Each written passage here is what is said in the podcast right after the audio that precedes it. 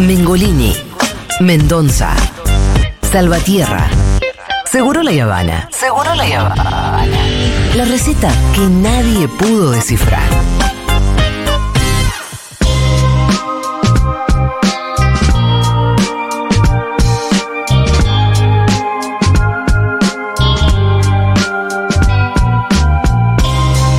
Muy bien, vamos a ¿Dónde? darle ahora la palabra al Pitu para un nuevo capítulo de la historia de la delincuencia argentina y no vamos a hablar de Nick. Ah. ¿Quién te dice otro día le dediquemos? No, ya le voy a armar una columna que. Lo que pasa es que Nick está en un nivel de choreo multifacético. Porque. Sí, acá en general hablaste más de, de propiedad y no de propiedad intelectual. Pero el choreo es choreo. Total, por eso. es algo que. Pero esta vez no vamos a hablar del choreo de Nick. Sino que vamos a hablar de alguien que. A pesar de ser tan reciente, mm, quizás no tiene la fama que debiera. Se llama Juan José La Ginestra, Ajá. alias El Pichón. El pichón. Juan José La Ginestra nació en Coronel Bogado, Santa Fe, en 1937. Ah, bien, seguimos con estos antiguos. No, nace, nace él cuando están muriendo los otros. Ah, ok, ok, ok. Porque él nace en 1937 Tenés y te razón. acordás que los otros iban muriendo a esta, a estos, en estos años. Sí. Sí. Eh, él fue un famoso ladrón de banco popular por su fama de realizar los asaltos en la década de los 60. Él, aunque nació en Santa Fe, se crió su mayor parte de la vida en un gran lugar de este país A ver. hermoso, en el barrio de Soldati, Comuna 8, Perfecto. de la ciudad autónoma de Ah, Buenos mira, Aires. ¿en tu barrio? Cerquita de mi barrio. Yo soy de Lugano y de Sí, Soldati somos la misma comuna. Somos la misma comuna. Eh, su familia es un misterio, no, no pude averiguar nada de su familia, no se sabe nada de su familia. Sus primeros registros, los primeros registros de Pichón, eh, la ginestra, son en su debut como delincuente. Él arranca ya ahí, en el top 10.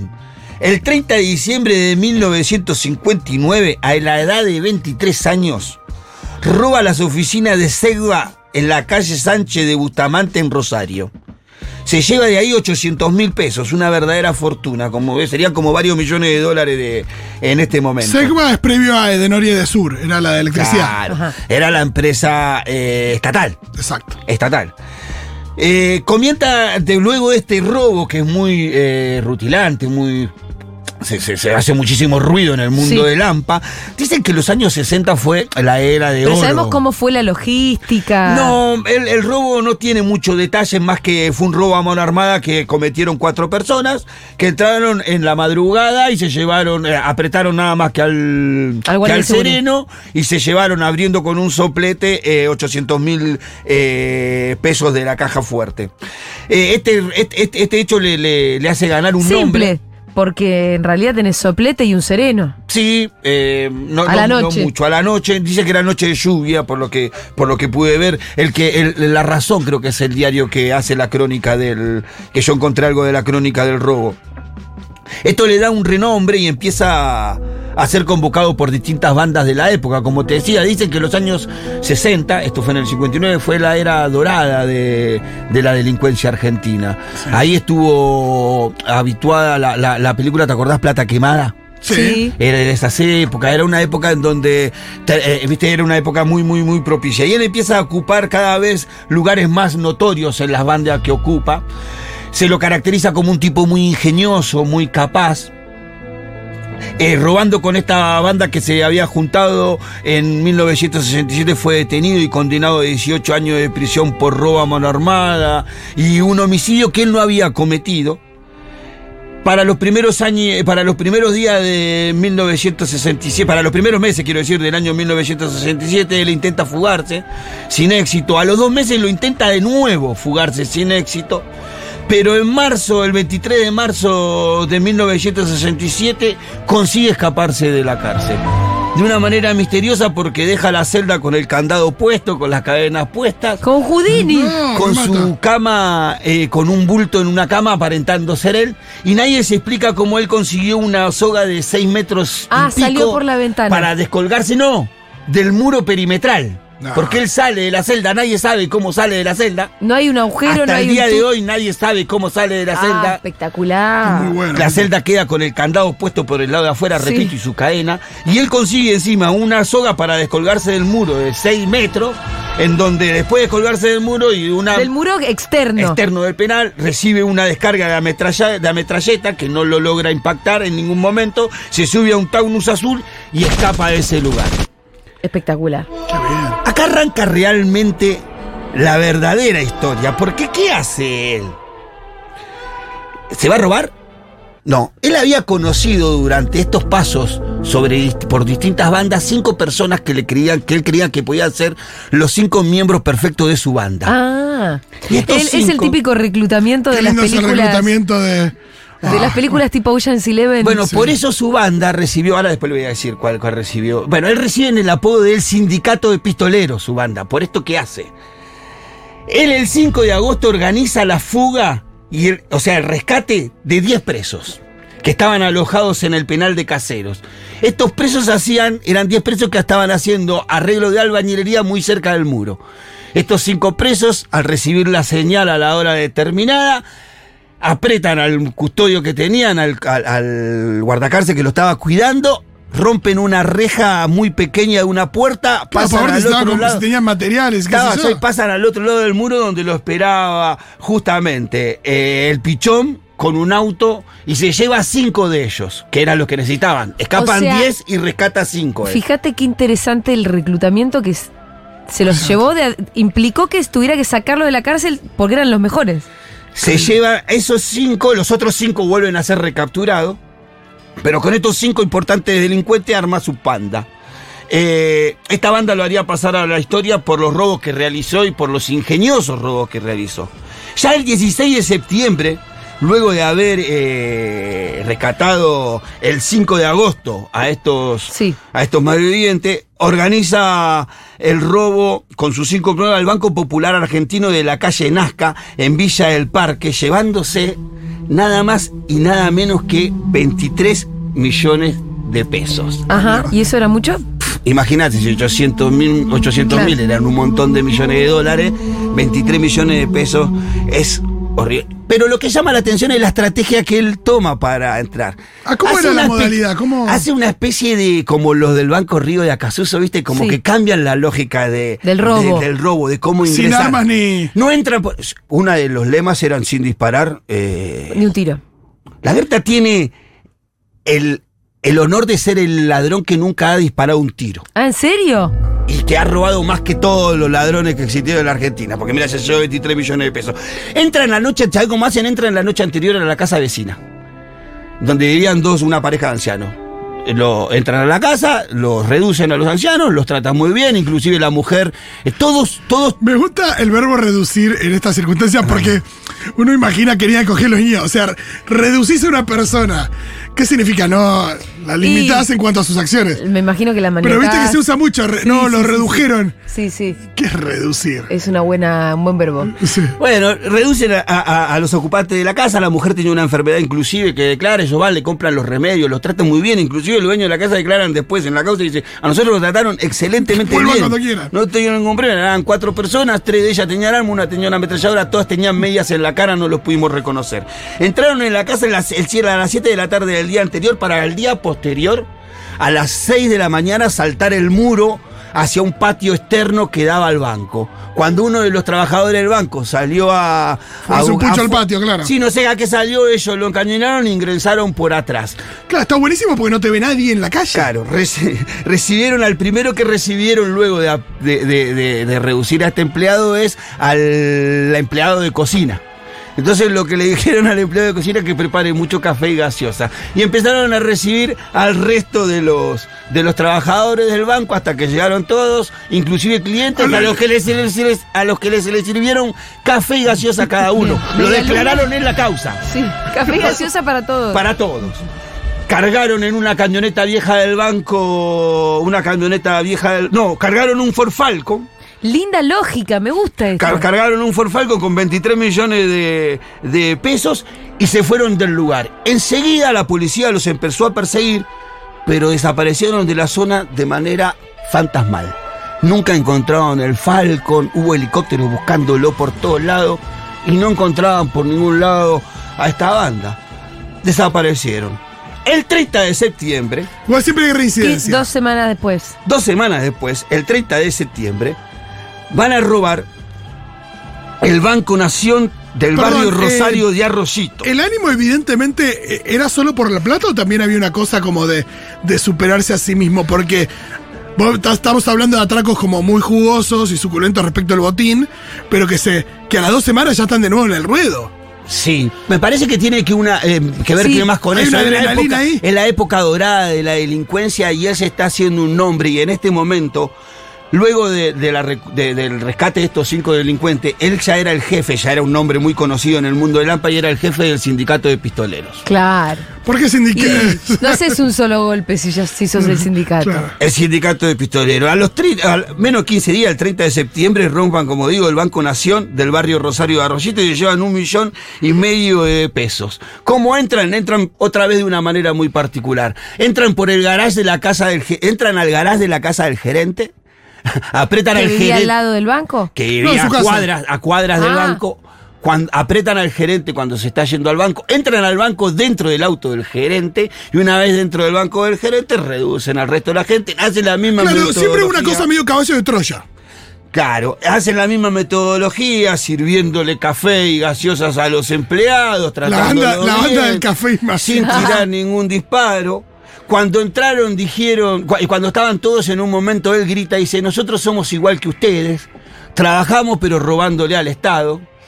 Dice, y cargan una camioneta ahí, Carrenault, con un millón y medio de pesos y se escapan de la zona. La policía enseguida vuelve a perseguirlo y no los encuentra, vuelve a ¿Y desaparecer. la policía por qué llega tarde? Porque nunca nadie- No, porque ellos nunca entran. No entran, entran antes de que vayan No, claro, siempre entran eh, disimulados. Sí, pero lo, pero lo que los policías les llamaba la atención es que desaparecían misteriosamente. Buscaban los coches de fuga por la zona y nunca encontraban esos autos en los que fugaban. ¿Y qué onda eso? Y aparece un secreto. A ver. ¿Sabes cuál es el secreto que tenía este hombre? Tenía acon- acondicionado un camión cisterna. ¿Viste los camiones que llevan ahora nafta? Sí. Sí. En esos años llevaban vino. Ajá. Había camiones. cisterna de vino. de vino. Él compra uno de esos camiones Sí. y modifica toda la cisterna y adentro de la Había cisterna un centro de operaciones. había camas, había sillón, Claro. había comida y Era bebida para pasar cinco días en ese lugar. Tenía todas las comodidades necesarias para pasar él y sus cinco cómplices el tiempo que sea necesario en ese lugar y moverse de ciudad a ciudad a través del camión. ¿Y los autos dónde los dejaban? Los autos que no encontraban. Los autos lo dejaban descartado ahí, aparecían a los días, pero nunca encontraban el auto en fuga a los minutos de haber robado el coso. ¿Cómo lo.? No, en tu cara, George Clooney, ¿eh? Excelente. ¿Cómo llegan a, a, a perder este beneficio o esta... ¿Cómo lo llegan a descubrir en uno de los robos, justamente en este, del Banco Rosario?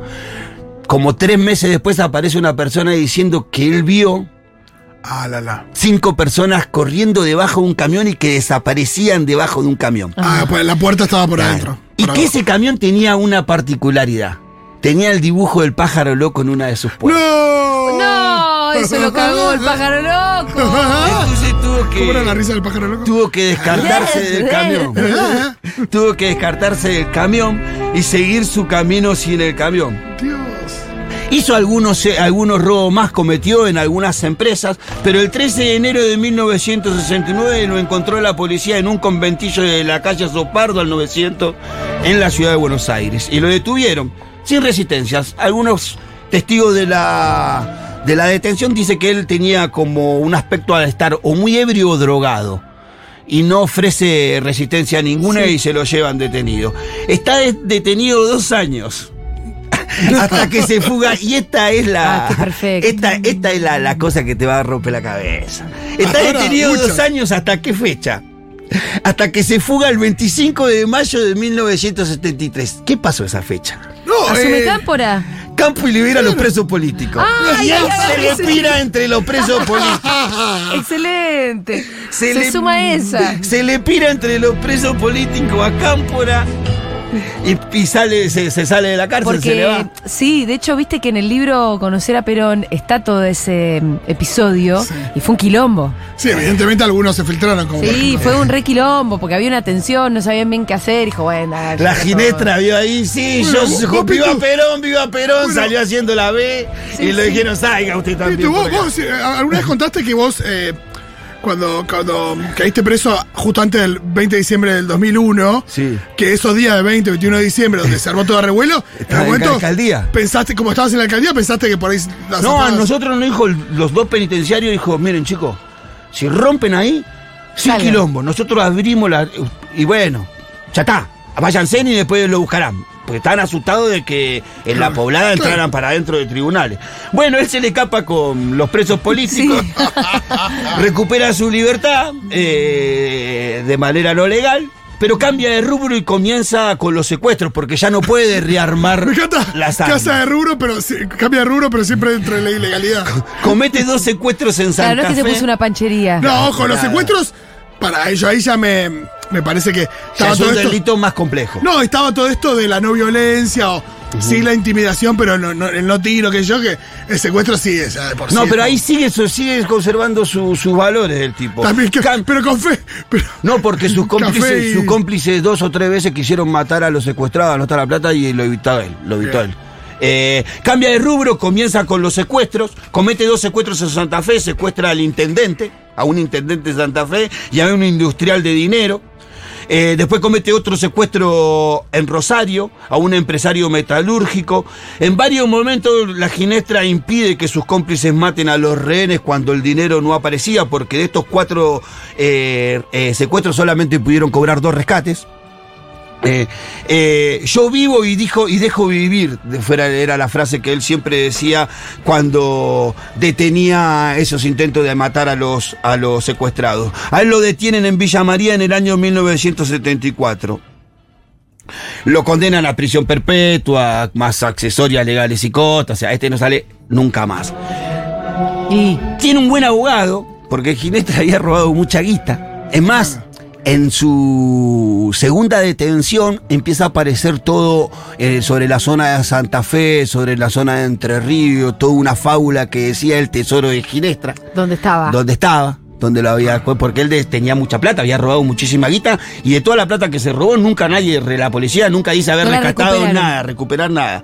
Así que él tenía un buen abogado. Luego de algunas maniobras del abogado que tenía, logra salir en libertad en 1984. ah, bueno, como 10 años. igual. Eh, con 47 años ya. Ay, pero No era tan vive.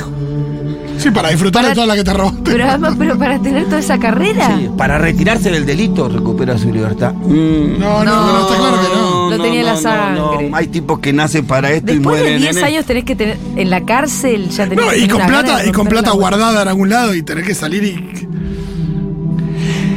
El 7 de noviembre del año 1986, luego de haber recuperado su libertad ya hacía dos años, se estaba pagando la quincena en una fábrica conocida, Media Silvana. Ah, Media en la Silvana, por de supuesto. Media Silvana se estaba pagando la quincena en el lugar, ya es en San Martín, cuando tres la- ladrones se llevaron el pago de esa quincena en un Ford Taunus, robado en capital. Le gusta la el Taunus, policía ¿eh? los persigue. Eh, ya viste varias veces.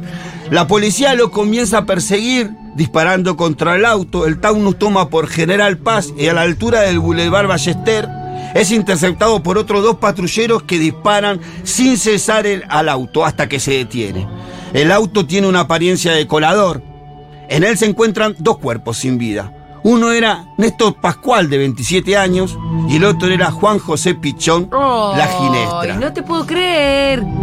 Así murió uno de los miembros de lo que llamaron la aristocracia de Lampa, el creador y jefe del sindicato de pistoleros. Juan José, el pichón, la ginestra. Bueno, Impresionante historia. impresionante historia, eh, joven. Murió joven, 49 años tenía cuando murió en el robo de la quincena, de una quincena de una Al fábrica. pedo, esa última que hice. Sí. Bueno, pasa mucho, es muy del cine, muy de las. Y de no las- conozco chorro jubilado, esa es una frase que, que no conozco chorro jubilado y que ya haya retirado para salvarse. Muchas gracias, Pitu.